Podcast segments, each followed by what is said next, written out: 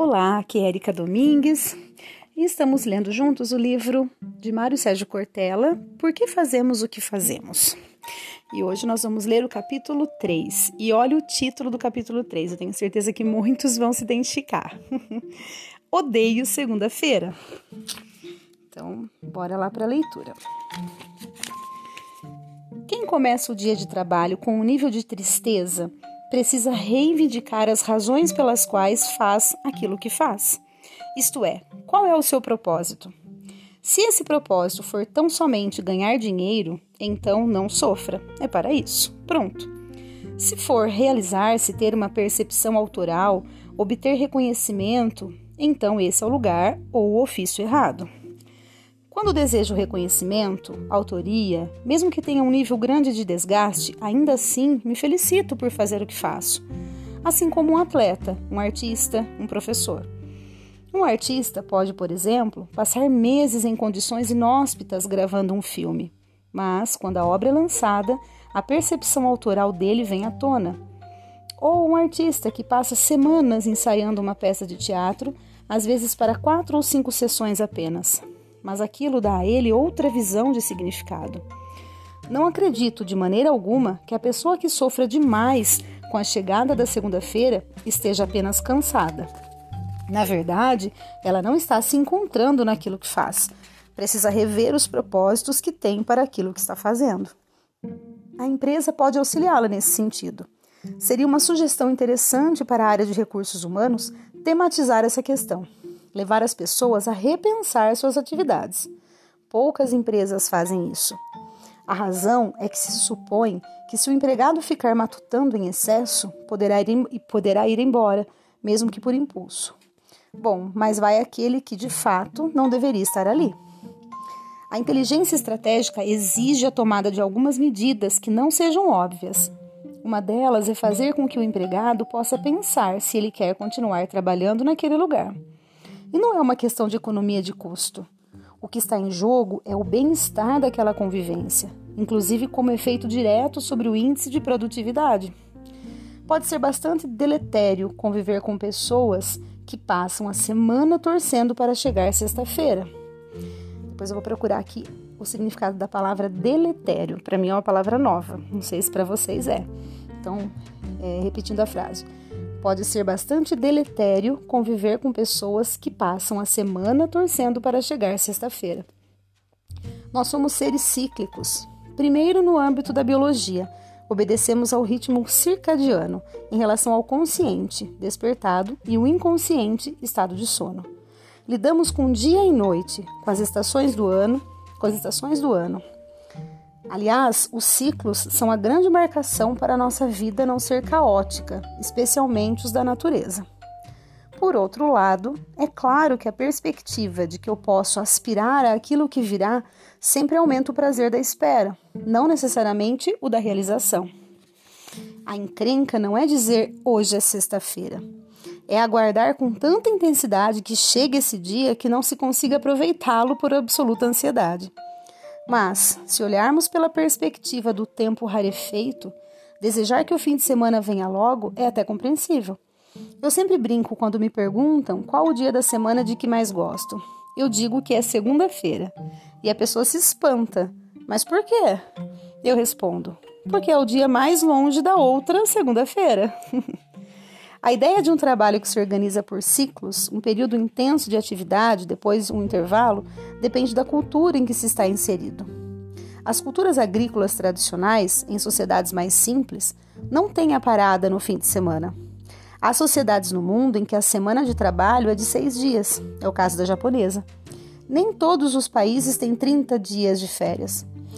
Há nações, como os Estados Unidos, em que as férias não são remuneradas. O empregado tem direito de tirar, mas não pode, mas não recebe.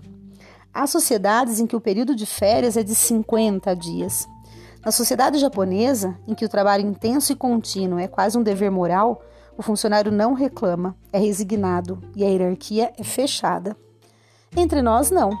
Queremos, como na Europa, ir diminuindo o número de horas que trabalhamos para ganhar mais e trabalhar menos. O que é uma coisa inteligente, se claro, coletivamente sustentável. Mas o problema é que não temos uma partilha equilibrada das tarefas. Nas empresas, é frequentemente a sobrecarga em algumas pessoas quando há um planejamento equivocado da distribuição de trabalho dentro do grupo. Desculpa. Nas empresas, é frequente a sobrecarga em algumas pessoas quando há um planejamento equivocado da distribuição de trabalho dentro do grupo. Uma chefia ou liderança que não saiba organizar o trabalho coletivo ficará sempre em desvantagem. Na hora do sufoco, geralmente aparece uma pessoa que diz: Pode deixar que eu faço. E sempre existe alguém a dizer: Tudo bem, então você faz. Isso significa que haverá, de um lado, uma estrutura parasitária e do outro, um abnegado que assume o conjunto centralizado das tarefas. Volto a Marx. A nossa incapacidade de partilha das tarefas é tamanha que sobrecarregamos alguns enquanto outros se liberam mais para se dedicar a coisas diferentes. Quando ocorre extinção de cargos, quem fica faz o trabalho dobrado, situação que evidencia equívocos na gestão, que pode ter sido de avaliação, pois a estrutura não estava enxuta e havia um custo inútil. E numa suposta correção de rota, incorre-se em outro erro, sobrecarregar quem permaneceu. Pressionado pelas circunstâncias, ele pode até render por um tempo, mas depois chegará à exaustão. E aí será preciso formar outra pessoa para a reposição, e perde-se todo o investimento feito na formação da primeira. Por isso é necessário que a empresa saiba balizar o movimento que faz nessa direção. É muito mais inteligente distribuir melhor as tarefas e preparar as pessoas para essa partilha do que colocar uma para fazer o trabalho de duas. Esse planejamento vale para os ciclos da economia. Por exemplo, empresas inteligentes sabem que vivem em picos de consumo e outros de diminuição. Quando enfrentam restrição de vendas, de concretização de negócios, algumas rapidamente mandam pessoas embora. Outras não fazem isso. Elas retêm as pessoas, sabem que a atividade pode mais adiante se intensificar e mantém aqueles nos quais investiram em formação por anos. Quando a empresa manda parte da mão de obra embora, pode até economizar nos custos de trabalho, mas se houver uma retomada do fôlego, vai gastar muito mais para preparar pessoas novas para aquela atividade. Portanto, é uma questão de inteligência operacional. Bem, terminamos o capítulo 3, que é Odeio Segunda-feira. Realmente, né?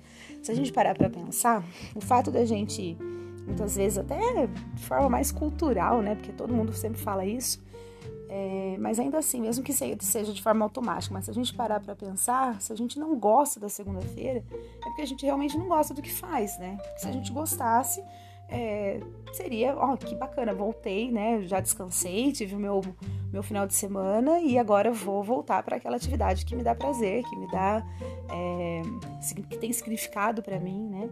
Então, realmente, quando você tem um sério problema com a segunda-feira, tem que reavaliar o que você está fazendo.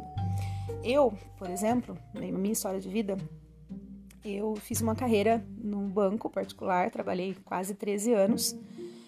E a segunda-feira para mim era terrível. Eu tinha uma gerente, inclusive, que brincava, dizia porque eu tinha síndrome da segunda-feira. Mas é porque realmente eu não estava feliz com aquilo que eu fazia. O domingo para mim era totalmente assim, nossa, era desgastante demais, porque eu já, né, já imaginava que a segunda-feira estava chegando.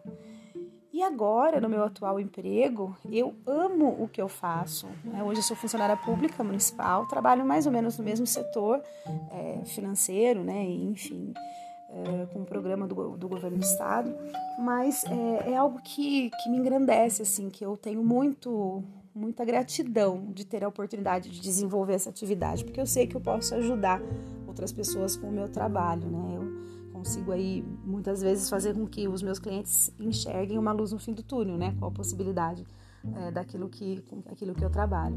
E isso é muito gratificante. Então eu posso falar com experiência própria que realmente, se você não tá legal na segunda-feira, realmente você não tá fazendo é, algo que te satisfaça de fato, né? Então é importante reavaliar mesmo.